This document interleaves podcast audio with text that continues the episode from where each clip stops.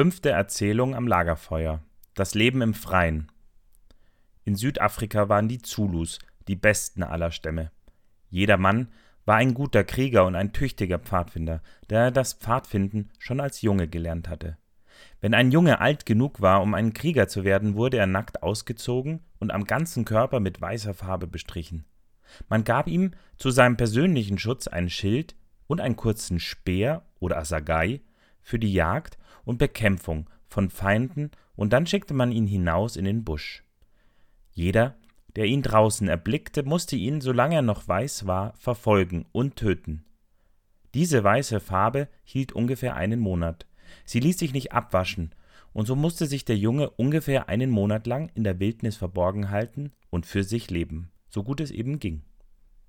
Um sich Nahrung und Kleidung zu beschaffen, musste er Wildspuren verfolgen und sich nahe genug an das Tier heranschleichen, um es mit seinem kurzen Speer erlegen zu können.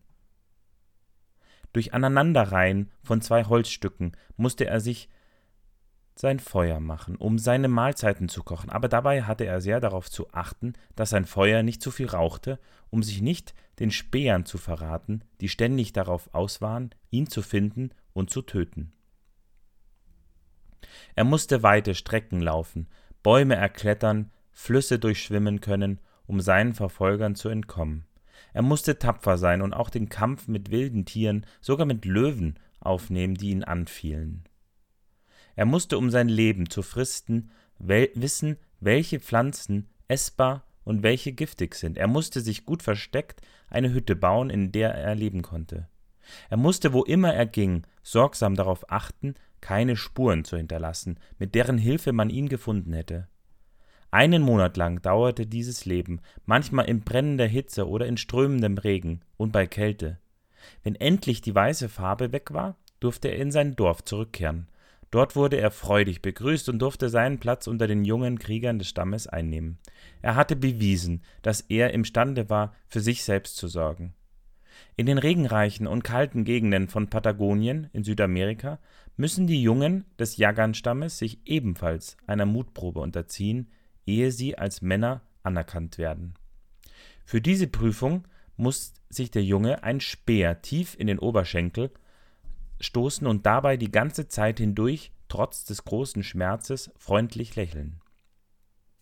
Es ist eine grausame Prüfung, aber sie zeigt, dass diese Wilden verstehen, wie wichtig es ist, die Jungen zu echter Männlichkeit zu erziehen und nicht zu erlauben, dass aus ihnen armselige Taugenichtse werden, die bei ernster Männerarbeit nur zuschauen können. Auch die englischen Jungen wurden in alten Zeiten einer ähnlichen Ausbildung unterzogen, ehe man sie als Männer anerkannte. Wenn jeder Junge bei der Pfadfinderausbildung mutig, eifrig mittut, wird er am Ende das Recht haben, den Namen Pfadfinder und Mann für sich in Anspruch zu nehmen, und er wird finden, dass es ihm keine Schwierigkeiten machen wird, auf eigenen Füßen zu stehen. Erziehung zum Leben in der Wildnis Bill Hamilton ein über 80 Jahre alter kanadischer Pfadfinder und Trapper, beschreibt in seinem Buch 60 Jahre in der Prärie die Gefahren des Abenteuerlebens der Ansiedler im Wilden Westen. Man hat mich oft gefragt, schreibt Hamilton, warum wir uns eigentlich solchen Gefahren aussetzten.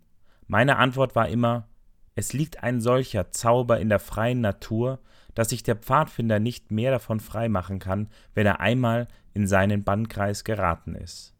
Wer inmitten der großen Wunder der Natur aufgezogen wurde, wird immer ein rechter Mann sein, voll Wahrhaftigkeit, Unabhängigkeit und Selbstvertrauen. Edle Bestrebungen leiten ihn, er ist treu seinen Freunden und der Flagge seines Vaterlandes. Ich kann meinerseits nur bestätigen, was der alte Pfadfinder sagt. Ja, noch mehr, ich finde, dass die Männer, die aus den abgelegensten Grenzgebieten kommen, aus einem Leben, das wir rau und wild nennen, zu den edelsten und ritterlichsten Männern ihres Volkes zählen, besonders in ihrem Verhältnis zu Frauen und Hilfsbedürftigen. Durch ihre enge Verbindung mit der Natur sind sie wahre Gentlemen geworden. Spiele hart, arbeite hart. Theodore Roosevelt, der von 1901 bis 1909 Präsident der Vereinigten Staaten war, hielt ebenfalls große Stücke auf das Leben in der freien Natur. Auf seiner Rückreise von einem Jagdausflug nach Ostafrika besuchte er einige Pfadfindergruppen in London und drückte große Bewunderung für ihre Leistungen aus. Er schrieb Ich halte Spiele im Freien für etwas sehr Wertvolles und mache mir gar nichts daraus, wenn es auch derbe Spiele sind, so dass die Teilnehmer dabei gelegentlich Verletzungen davontragen. Ich habe keinerlei Sympathie für übertriebene Gefühlsduselei, die einen jungen Mann am liebsten in Watte wickeln möchte. Der in der freien Natur Abgehärtete wird im Kampf des Lebens immer überlegen sein. Seid hart im Spiel und hart bei der Arbeit, nur lasst euch durch Spiel und Sport nicht vom Lernen abbringen. Lerne für dich selbst zu sorgen. Es ist tatsächlich wahr, dass Leute, die in zivilisierten Ländern aufwachsen, keinerlei Ausbildung erhalten, die sie befähigen würde, draußen auf der Ebene oder in den Wäldern für sich selbst zu sorgen. Sie sind infolgedessen eine lange Zeit hindurch völlig hilflos, wenn sie in die Wildnis kommen und erleben eine Fülle von Schwierigkeiten und Mühsal, die sie sich ersparen könnten, wenn sie als Jungen gelernt hätten, im Lager auf eigenen Füßen zu stehen. Sie sind nichts als Neulinge. Sie haben nie gelernt, ein Feuer anzuzünden und sich ihr Essen zu kochen. Das haben andere Leute für sie besorgt. Wenn sie Wasser brauchten, treten sie einfach den Hahn der Wasserleitung auf. Daher haben sie keine Ahnung, wie man es anstellt, in unbewohnten Gegenden Wasser zu finden, indem man sich das Gras und Buschwerk ansieht oder in trockenem Sand gräbt, bis sich Spuren von Feuchtigkeit zeigen. Wenn sie sich verirrten oder nicht wussten, wie viel Uhr es sei, so waren sie einfach gewohnt, jemand anderen zu fragen. Sie hatten immer ein Haus, das ihnen Schutz bot, und ein bequemes Bett. Sie mussten nicht einmal ihre Betten machen und schon gar nicht ihre Kleidung und Schuhe herstellen oder instand setzen. Das ist der Grund, weshalb Neulinge mit dem Lagerleben oft ihre liebe Not haben. Für den Pfadfinder aber, der sich auf die Sache versteht, ist das Lagerleben etwas höchst Einfaches. Auf tausenderlei Art weiß er sich dabei zu helfen, und wenn er dann in den Alltag zurückkehrt, so genießt er dieses Leben umso mehr, weil er auch das Gegenteil kennengelernt hat. Selbst da, in der Stadt, findet er sich um vieles besser zurecht als der gewöhnliche Sterbliche, der nie richtig gelernt hat, für sich selbst zu sorgen. Wer so vielerlei gelernt hat wie der Pfadfinder beim Lagerleben, kann viel leichter eine Anstellung in irgendeinem Beruf finden, weil er auf jegliche Arbeit vorbereitet ist. Erkundungsfahrt Eine ausgezeichnete Form pfadfinderischer Betätigung ist es, entweder als Sippe auf eine Erkundungsfahrt auszuziehen oder, wie einst die fahrenden Ritter, paarweise durch das Land zu wandern, um Hilfsbedürftige zu suchen und ihnen dann zu helfen. Diese Fahrten könnt ihr sowohl zu Fuß als auch mit dem Fahrrad unternehmen. Pfadfinder, die so eine Wanderfahrt machen, sollten womöglich niemals in einem Bett schlafen. In schönen Nächten schlafen sie, wo immer es sein mag, in Freien. Bei schlechtem Wetter mit entsprechender Erlaubnis in einem Heuschober oder in einer Scheune. Bei allen Gelegenheiten sollt ihr eine Landkarte bei euch haben und mit ihrer Hilfe den Weg finden, ohne erst bei Vorübergehenden danach fragen zu müssen. Karten lesen. Wenn ihr eine Karte benutzt, müsst ihr sie richtig einstellen, das heißt so legen, dass die Richtungen darauf mit den wirklichen Richtungen im Gelände übereinstimmen, in dem ihr euch befindet. Am einfachsten geschieht das, indem die Karte so gedreht wird, dass eine darauf angezeichnete Straße parallel zu dieser Straße im Gelände verläuft. Ihr könnt dazu auch einen Kompass benutzen. Der obere Rand der Karte ist in der Regel der Norden. Ihr dreht daher die Karte so, dass der obere Rand in der Nordrichtung des Kompasses verweist. Beim Wandern beobachtet alles genau und merkt euch möglichst viele Einzelheiten von der Wanderfahrt, damit ihr imstande seid, jemanden, der später denselben Weg gehen will, die nötigen Hinweise zu geben. Kartenskizzen. Macht auch eine Kartenskizze, eine sogenannte Faustskizze. Sie muss keineswegs sehr kunstvoll ausgeführt sein, wenn sie nur ausreicht, dass ein anderer nach ihr den Weg findet. Vergesst dabei nie, die Nordrichtung einzuzeichnen und ungefähr den Maßstab anzugeben. Pfadfinder auf Erkundungsfahrt führen natürlich ein Log oder ein Tagebuch, das über die Wanderung der einzelnen Tage berichtet und durch einfache Zeichnungen oder Fotos die interessantesten Dinge, die sie unterwegs gesehen haben, festhält. Zweck der Erkundungsfahrt bei Erkundungsfahrten sollt ihr in der Regel ein bestimmtes Ziel haben. Wenn ihr zum Beispiel eine Sippe aus der Stadt seid, so zieht ihr vielleicht aus, um einen bestimmten Ort zu besuchen, einen Berg oder eine, einen unbekannten See oder auch irgendeine alte Burg oder ein Schlachtfeld oder die Meeresküste. Oder ihr seid auf dem Marsch zu einem größeren Lager. Seid ihr aber eine Sippe vom Land, so werdet ihr vielleicht als Wanderziel eine große Stadt wählen, mit der Absicht, ihre Bauten, Tiergärten, Museen usw. So zu besichtigen. Natürlich müsst ihr auch auf Wanderfahrten an eure tägliche gute Tat denken, wann immer sich Gelegenheit dazu bietet. Außerdem solltet ihr euch auch den Bauern und anderen Leuten, die euch erlauben, in Scheunen oder auf dem Grundstück zu übernachten, durch Hilfeleistung erkenntlich zeigen. Bergsteigen. Das Bergsteigen ist in vielen Teilen der Welt ein beliebter Sport. Wenn es gilt, in den Bergen euren Weg zu finden und es euch auf Gebirgstouren möglichst bequem zu machen, werdet ihr Gelegenheit haben, alle eure Pfadfinderfertigkeiten anzuwenden. Beim Bergsteigen ändert sich natürlich ständig die Wegerichtung.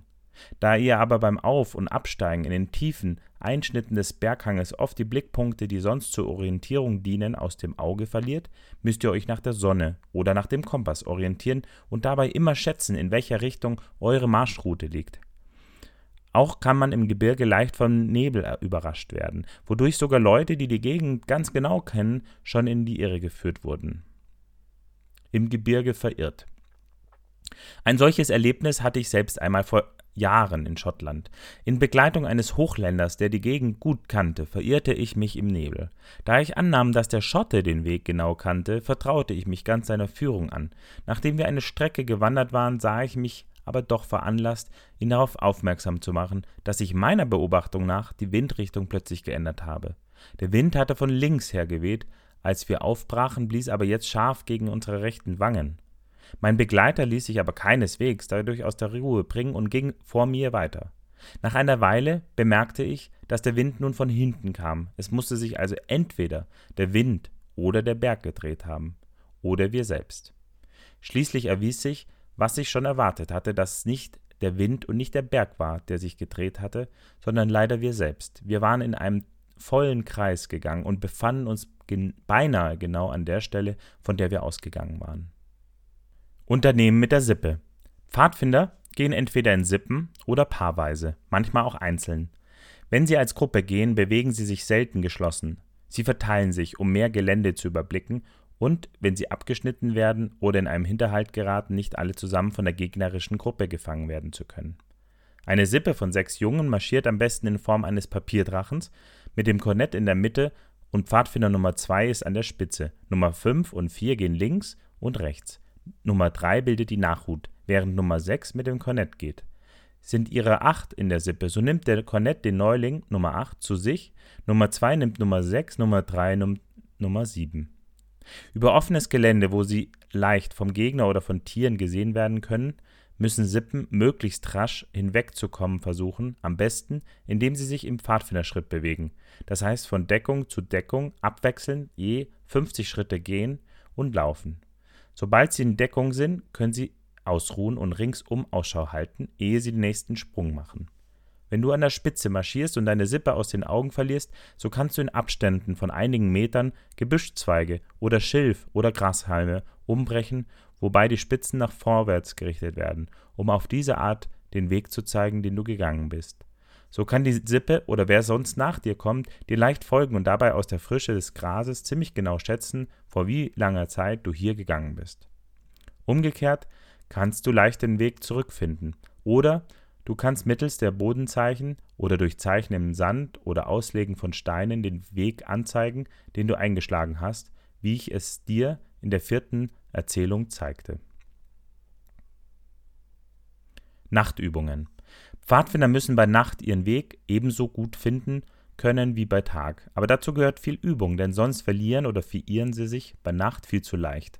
Die Entfernungen erscheinen im Finstern größer und Merkzeichen im Gelände sind schwer zu sehen.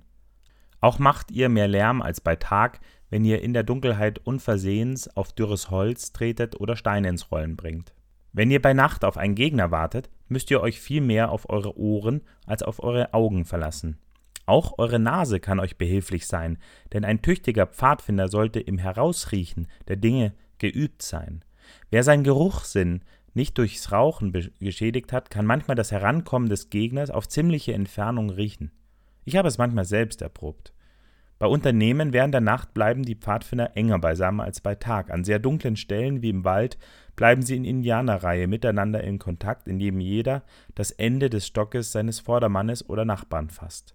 Wenn ihr allein im Dunkeln seid, ist der Stock sehr nützlich, weil ihr mit seiner Hilfe nach dem Weg tasten oder Astwerk beiseite schieben könnt. Bei Nacht getrennt voneinander sich bewegende Pfadfinder halten miteinander Fühlung, indem sie von Zeit zu Zeit den Ruf ihres Sippentieres hören lassen. Alle Pfadfinder sollten sich auch nach den Sternen orientieren können. Wie man den Weg findet. Bei den Indianern wurden Späher, die sich in fremdem Gebiet gut zurechtfanden, Pfadfinder (Pathfinder) genannt. Es galt als große Ehre, mit diesem Namen bezeichnet zu werden. Schon oft sind unerfahrene Neulinge in der Steppe oder im Urwald verschwunden, ohne dass man je wieder von ihnen gehört hätte, weil sie nichts vom Pfadfinden verstanden haben und auch nicht das besaßen, was man als Blick für die Umgebung bezeichnet. Auf der Reise durch Matabeleland stieg einmal ein Mann, während die Zugtiere gewechselt wurden, aus dem Wagen und wanderte ein paar Schritte in den Busch hinein. Als der Wagen abfahrbereit war, riefen ihn die Kutscher zuerst, dann suchten sie in allen Richtungen nach ihm. Sie verfolgten in dem sehr schwierigen Gelände dieser Gegend seine Spuren, soweit sie konnten, ohne ihn zu finden. Schließlich konnte der Wagen nicht länger warten und fuhr fort, nachdem andere beauftragt worden waren, weiter nach dem Mann zu suchen. Mehrere Wochen später fand man seine Leiche fast 20 Kilometer weit von der Stelle, wo er den Wagen verlassen hatte. Achtet auf euren Weg. Wenn ihr allein durch Busch und Wald streift, geschieht es oft, dass ihr wenig darauf achtet, in welche Richtung ihr geht. Ihr wechselt sie oft, wenn ihr einen auf dem Boden liegenden Baum, einem Felsen oder einem anderen Hindernis ausweicht und passt dann, wenn ihr vorüber seid, nicht recht auf, ob ihr wieder die frühere Richtung eingeschlagen habt. Wir alle neigen auch dazu, beim Gehen unwillkürlich etwas nach rechts abzubiegen und infolgedessen bilden wir uns leicht ein, dass wir ganz gerade gehen, obwohl wir obwohl das gar nicht mehr stimmt. Wenn ihr nicht genau auf die Sonne schaut oder auf den Kompass oder auf Merkzeichen im Gelände, so kann es euch leicht passieren, dass ihr im Kreis geht. In so einem Fall verliert ein unerfahrener Neuling, wenn er plötzlich merkt, dass er sich verirrt hat, leicht den Kopf und gerät in Aufregung. Wahrscheinlich beginnt er zu laufen, während es richtig wäre, kühlen Kopf zu behalten und etwas Vernünftiges zu unternehmen, das heißt vorsichtig auf der eigenen Spur den Rückweg zu suchen. Wenn dies fehlschlägt, soll er Holz für ein Signalfeuer sammeln, um den Leuten, die ihn suchen werden, den Weg zu weisen. Am besten aber ist es, sich von Anfang an nicht zu verirren. Immer auf die Richtung achten. Wenn ihr zu einer Wanderung aufbrecht, stellt zuerst mit dem Kompass die richtige Richtung fest. Beobachtet auch, aus welcher Richtung der Wind kommt, das ist sehr nützlich, wenn ihr keinen Kompass habt oder die Sonne nicht scheint. Jeder erfahrene Pfadfinder stellt, wenn er sich morgens auf den Weg macht, zuerst die Windrichtung fest. Bei sehr schwacher Luftbewegung geschieht das, indem ihr kleine Stücke dürren Grases in die Luft werft oder eine Handvoll leichten Staub in die Höhe haltet und ihn dann fallen lasst. Oder ihr benetzt den Daumen und haltet ihn in die Luft. Die Seite, auf der ihr ein Kältegefühl empfindet, zeigt euch die Richtung an, aus der der Wind bläst. Verwendet Merkzeichen des Geländes. Zur Orientierung merkt euch ferner alle charakteristischen Punkte im Gelände. Auf dem Lande können das Berge sein oder hervorstechende Türme, Kirchtürme, auffallende Bäume, Felsen, Erdhügel, Tore, Brücken, kurz alle Orientierungspunkte, mit deren Hilfe ihr den Rückweg finden oder einen anderen den Weg erklären könnt. Wenn ihr euch diese Merkmale des Geländes auf dem Hinweg merkt, werdet ihr mit ihrer Hilfe immer den Rückweg finden. Aber ihr solltet auch, wenn ihr an ihnen vorbeigegangen seid, gelegentlich auf sie zurückschauen, um sie dann beim Rückweg wiederzuerkennen. Dasselbe gilt, wenn ihr mit der Bahn in eine fremde Stadt kommt. Im Augenblick, da ihr den Bahnhof verlasst, solltet ihr gleich schauen, wo die Sonne steht und in welche Richtung der Rauch zieht. Auch hier achtet auf Merkzeichen des Geländes die in diesem Fall wichtige Gebäude, Kirchen, Fabrikschlote, Straßenbezeichnungen oder Auslagen sein werden, damit ihr den Rückweg zum Bahnhof ohne Schwierigkeiten finden könnt. Wenn ihr darin ein wenig geübt seid, so ist das kinderleicht, obwohl sich doch so viele Leute in einer fremden Stadt verirren, wenn sie kaum um ein paar Straßenecken gebogen sind. Konzentriert euch auf eure Aufgabe. Wenn ihr eine Gruppe zu führen habt, dann geht ihr voraus und konzentriert eure ganze Aufmerksamkeit und all eure Gedanken auf die gestellte Aufgabe. Ihr müsst ja auf die kleinsten Wegzeichen achten und wenn ihr schwätzt und an andere Dinge denkt, überseht ihr sie allzu leicht. Infolge dieser Gewohnheit, ihre ganze Aufmerksamkeit auf ihn, die ihnen gestellte Aufgabe zu konzentrieren, sind erfahrene Pfadfinder meist sehr schweigsame Leute. Wenn ein Neuling zum ersten Mal draußen ist, glaubt er oft, dass der führende Pfadfinder sich einsam fühlen muss. Er fängt ein Gespräch mit ihm an, bis ihm dieser durch sein Verhalten zu verstehen gibt, dass er jetzt keinen Neuling neben sich brauchen kann. Auf kleinen Dampfern sieht man gelegentlich eine Tafel mit der Aufschrift Sprecht nicht mit dem Steuermann. Dasselbe gilt auch für den Pfadfinder, der eine Gruppe führt. Gebrauch des Kompasses. Ihr wisst sicherlich alle, dass die Nadel eines Kompasses ausschlägt, bis sie in eine bestimmte Richtung weist. Wenn ihr der Richtung folgt, die das eine Ende der Nadel anzeigt, kommt ihr zu einem bestimmten Punkt in Nordkanada, ungefähr 1800 Kilometer vom Nordpol entfernt. Der Grund dafür ist eine mächtige magnetische Kraft, die an diesem Ort wirksam ist. Diese Kraft zieht die Nordspitze der Nadel an und lässt sie zum magnetischen Nordpol weisen. Norden ist nur eine der Kompassrichtungen. Jeder Seemann kennt die anderen Kompassrichtungen auswendig. Auch ein Pfadfinder sollte sie kennen. Ich habe nun genug vom Nordpol gesprochen und das nur getan, weil er gewöhnlich als Ausgangspunkt genommen wird. Das ist einfach so überliefert, aber wir könnten ebenso gut auch den Süden dazu benutzen. Forscher beziehen sich selten auf Kompassrichtungen, sondern stattdessen, weil es genauer ist, auf Kompassgrade. Betrachtet ihr den Kompass, so seht ihr, dass er nicht nur eine Himmelsrichtung anzeigt oder Himmelsrichtungen, sondern auch Ziffern aufweist, die nach Art einer Uhr beim Nordpunkt mit 0 beginnen und rundherum wieder bis zum Nordpol verlaufen, der auch die Ziffer 360 trägt. Es kann also jeder Punkt als Himmelsrichtung oder durch Kompasszahl bezeichnet werden. So ist der Osten gleich 90 Grad, der Süden 180, der Westen 270 und so weiter. Statt Südosten können wir auch 135 Grad sagen. Wie mir ein Kompass zur Beförderung verhalf. In meiner militärischen Laufbahn hat es mir seinerzeit sehr geholfen, dass ich mich auf den richtigen Gebrauch eines Kompasses verstand. Mit einer Anzahl anderer junger Offiziere wurde ich über Landvermessung geprüft. Die Aufgabe war, im Gelände einen bestimmten Punkt durch Kompassablesung zu bestimmen. Von diesem aus dann ebenso einen zweiten und von dort aus einen dritten. Wenn das richtig gemacht wurde, sollte uns die dritte Ablesung genau wieder zu dem Punkt führen, von dem wir ausgegangen waren. Das genaue Ablesen erfordert jedoch äußerste Sorgfalt. Wenn man den Kompass auch nur um Haaresbreite ungenau einstellt, stimmt es nicht. Nur ein einziger aus unserer Offiziersgruppe bekam die richtige Lösung und, wer glaubt ihr, war das? Ich. Als Ergebnis dieser Prüfungen aufgrund einiger guter Noten in anderen Fächern wurde ich befördert und erhielt eine Sonderzahlung. Damit kaufte ich das beste Pferd, das ich je hatte. Wie man ohne Kompass die Nordrichtung findet. Außer dem magnetischen Norden, den euch der Kompass zeigt, gibt es noch einen zweiten Norden, nämlich den des Nordpols, auf dem obersten Punkt der Erdkugel. Das ist der eigentliche Norden oder, wie man sagt, der wahre Norden. Den Norden mit Hilfe der Sonne finden. Wenn ihr keinen Kompass habt, der den magnetischen Norden zeigt, so könnt ihr bei Tag mit Hilfe der Sonne den wahren Norden und somit auch die anderen Himmelsrichtungen finden. Um 6 Uhr früh, Normalzeit, steht die Sonne im Osten, um 9 Uhr im Südosten, um 12 Uhr im Süden, um 3 Uhr nachmittags im Südwesten und um 6 Uhr abends im Westen. Im Winter geht die Sonne schon vor 6 Uhr unter, erreicht aber beim Untergang nicht mehr ganz den Westen.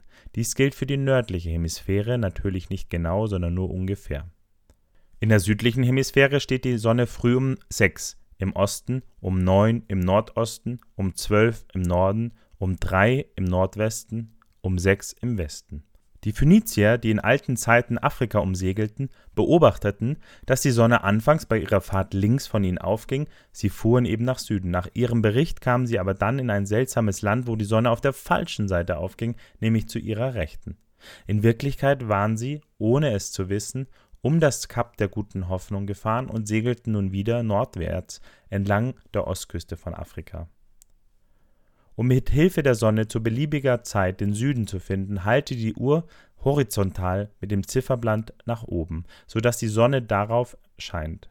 Drehe die Uhr herum, bis der Stundenzeiger gegen die Sonne zeigt. Dann lege ohne die Uhr zu verrücken einen Bleistift oder ein gerades Holzstück quer über das Zifferblatt, so dass es über dem Mittelpunkt des Ziffernblattes ruht und möglichst genau den Kreisabschnitt zwischen der Ziffer 12 und dem Stundenzeiger halbiert. Die Richtung, in die das Holz dann zeigt, das ist der Süden. Das gilt natürlich nur für die nördliche Hemisphäre. Den Norden mit Hilfe der Sterne finden. Verschiedene Sterngruppen haben in alten Zeiten Namen erhalten, weil sie in ihren Grundlinien eine Ähnlichkeit mit Menschen oder gewissen Tieren zu haben scheinen. Der große Bär oder Wagen ist solch ein leicht zu findendes Sternbild. Unter den Sternbildern, die ein Pfadfinder kennen sollte, ist dieses wohl das wichtigste, weil es ihm in der nördlichen Erdhälfte die Nordrichtung anzeigt. Polarstern. Die zwei hinteren Sterne des Wagens die man auch als Zeiger bezeichnen kann, zeigen in ihrer Verlängerung auf den Polarstern. Dieser ist zugleich der letzte Stern im Schwanz des kleinen Bären. Alle anderen Sterne und Sternbilder drehen sich im Laufe der Nacht am Himmel, nur der Polarstern bleibt immer unverändert im Norden stehen. Orion, ein anderes sehr wichtiges Sternbild. Der Orion stellt einen Mann dar, der ein Schwert und einen Gürtel trägt. Man erkennt es leicht an den drei in einer Reihe stehenden Sternen, die den Gürtel bilden, und an den drei kleineren Sternen in einer weiteren Reihe, die das Schwert darstellen. Zwei Sterne unter dem Schwert sind die zwei Fußspitzen des Orion, zwei weitere oberhalb des Gürtels sind seine Schultern und eine Gruppe von drei kleineren Sternen bilden seinen Kopf. Die Zulus nennen Gürtel und Schwert des Orion Ingolubu, das heißt drei Schweine, verfolgt von drei Hunden. Die Leute vom Masai-Stamm in Ostafrika sagen, die drei Sterne im Gürtel seien drei Junggesellen, die von drei alten Jungfern verfolgt werden. Ihr seht also, dass man den Orion überall kennt, wenn auch unter verschiedenen Namen. Das Wichtigste an Orion ist, dass ihr mit seiner Hilfe immer sehen könnt, in welcher Richtung Norden, das heißt der Polarstern liegt. Dabei ist der Orion sowohl in der nördlichen als auch in der südlichen Hemisphäre sichtbar. Wenn ihr den Stock gegen den Himmel haltet und damit eine Linie zieht, die vom Mittelstern des Gürtels des Orion zum Mittelstern seines Kopfes führt und dann diese Linie durch zwei große Sterne weiterführt, bis sie zu einem dritten kommt, so ist dieser dritte Stern der Polarstern. Das Kreuz des Südens. Auf der Südhälfte der Erde, also in Südafrika, Südamerika, Neuseeland und Australien, ist der große Bär nicht sichtbar. Hier zeigt das Kreuz des Südens die Südrichtung an. Wenn ihr in Richtung des langen Kreuzbalkens blickt, in ungefähr dreifacher Verlängerung vom Kopf des Kreuzes aus, so ist der gewonnene neue Punkt ziemlich genau der Südpunkt. Oder ihr denkt euch eine, die zwei Zeiger verbindenden Linie und verlängert die eine darauf senkrecht stehende gedachte Linie, bis sie sich mit der Linie von vorhin schneidet. So ist der Punkt, wo sich die eine und die andere schneiden, der Südpunkt. Wetterkunde. Jeder Pfadfinder sollte imstande sein, Wetterzeichen richtig zu deuten, besonders wenn er ins Lager geht. Ebenso sollte er sich auch mit dem Barometer auskennen. Er muss sich folgende Wetterregeln merken. Abendrot ist des Schäfers Freude, das heißt Schönwetter am nächsten Tag. Morgenrot gereicht ihm zum Leide, das heißt Regen. Gelber Sonnenuntergang kündigt Wind an, blassgelber Regen, Tau und Nebel am frühen Morgen bedeuten Schönwetter. Tiefe Morgendämmerung bedeutet Schönwetter, hohe hingegen, das heißt, wenn die Sonne erst hoch am Horizont über einer Wolkenwand herauskommt, bedeutet Wind. Leichte, weiche Wolken bedeuten Schönwetter, hartrandige, windzerklüftete, starken Wind. Ein Seemannsspruch. Kommt der Wind vor dem Regen, setze bald die Segel entgegen. Kommt der Regen vor dem Wind, gib Acht auf alle, die mit dir sind. Sippenübungen im Pfadfinden. Verwendet möglichst oft die Kompassrichtungen, zum Beispiel NW-Ecke des Heimes, Nordwestecke des Heimes, Ostseite des Lagerplatzes und so weiter. Übt das Gehen nach Kompassrichtungen, wählt eine Richtung, zum Beispiel Nordost, wählt irgendein Merkzeichen im Gelände, ein Baum, ein Hügel oder ein Felsen und so weiter, der in der gewählten Richtung liegt. Das Merkzeichen sollte nicht zu weit entfernt sein. Geht dann zu diesem Punkt und wiederholt die Übung, indem ihr einen anderen Punkt im Gelände wählt, zu dem ihr euch begebt. Weitere Übungen, indem ihr statt der Himmelsrichtung die Kompassgrade verwendet. Schickt die Sippen mit Kompassrichtungen aus, die sie auf verschiedenen Routen zu einem gemeinsamen Treffpunkt führen sollen. Sucht, wenn möglich, am nächtlichen Himmel die Sternbilder, lernt, wie man den großen Bären, den Orion und den Polarstern findet. Nachtübungen können auch bei Tag durchgeführt werden, wenn die Augen mit verschiedenen dichten Binden, aus schwarzem Krepp zum Beispiel, bedeckt werden. Dabei den Stock benutzen. benutzt zum Kartenlesen und zum Wegsuchen mit Hilfe der Karte Orts- und Umgebungskarten. Orientierungsspiele nach der Karte. Eine Sippe wird in eine fremde Stadt oder in unübersichtliches Gelände einer fremden Gegend geführt und mit einer Karte ausgerüstet. Hier werden die bisher verschlossenen Anweisungen geöffnet, aus denen die Sippe erfahren, wo sie sich befinden und wo sie zu gehen haben. Nun führt je ein Pfadfinder abwechselnd die Sippe, ungefähr je sieben Minuten. Wenn sie zu Rad oder je 15 Minuten, wenn sie zu Fuß sind. Jeder Pfadfinder hat den Weg nur mit Hilfe der Karte zu finden. Für die Leistungen im Kartenlesen werden Punkte gegeben. Wegsuchen im Gebirge. Bei Tagesanbruch werden drei Hasen losgelassen, die sich in den Bergen verstecken sollen. Nach dem Frühstück macht sich eine Meute von Hunden auf den Weg, die die Hasen bis zu einer bestimmten Stunde, zum Beispiel bis 4 Uhr nachmittags, zu suchen haben. Wenn die Hasen auch nur mit einem Feldstecher entdeckt werden, so zählt das schon, wenn der Entdecker mit Bestimmtheit angeben kann, welchen von den dreien er gesehen hat. Für den Spielbereich müssen gewisse Grenzen angegeben werden, die niemand ohne Disqualifikation überschreiten darf. Auf dem Treck veranstaltet einen Marsch in die Wildnis, wobei jeder Pfadfinder seine Ausrüstung und seinen Proviant in ein Bündel verpackt auf dem Kopf zu tragen hat marschiert in Indianerreihe mit einem Pfadfinder etwa 200 Meter voraus, der durch Bodenzeichnungen die Richtung anzugeben hat, in die sie zu gehen hat. Baut eine Brücke über einen Bach oder einen Floß zum Überqueren eines Sees, geht auf Reisigbündeln über Sumpfböden. Um jedem einzelnen eurer Pfadfinderfähigkeiten im Schätzen von Richtungen und Entfernungen zu vermitteln, wird jeder in eine andere Richtung geschickt, etwa mit folgendem Auftrag. Geh drei Kilometer in Richtung Nord-Nordost, schreibe eine Meldung mit genauer Angabe der Stelle, an der du dich befindest, und füge eine entsprechende Kartenskizze bei. Bringe deine Meldung so rasch als möglich zurück. Und dann wird anhand dieser Übersichtskarte oder auf andere Art kontrolliert, wo der Betreffende war und wie weit er sich bezüglich der Richtung und Entfernung geirrt hat. Schickt Pfadfinder paarweise aus, wobei jedes Paar mit den anderen in Wettbewerb tritt. Jedes Paar wird auf verschiedener Route zu dem gleichen Ziel geschickt, hat mit der Karte den Weg zu finden und soll das Ziel erreichen, ohne auf dem Weg von den anderen gesehen zu werden. Das ist eine gute Übung im Kartenlesen, im Gelände beobachten, im Verstecken, Ausschau halten und so weiter. Zum richtigen Schätzen der Zeit schickt Pfadfinder in verschiedene Richtungen, wobei jeder einen Zettel mitbekommt, der die Weisung enthält, wie lange er ausbleiben darf. Einer zum Beispiel sieben Minuten, ein anderer zehn Minuten und so weiter. Die genaue Zeit des Starts und der Rückkehr der Pfadfinder wird aufgeschrieben. Die Teilnehmer sind bei ihrer Ehre zu verpflichten, keine Uhr zu benutzen. Auffinden der Nordrichtung. Die Pfadfinder werden in Abständen von 30 Meter aufgestellt und jeder legt seinen Stock so auf den Boden, dass dieser seiner Schätzung nach genau nach Norden oder nach Süden zeigt, ohne dabei ein Hilfsmittel zu benutzen.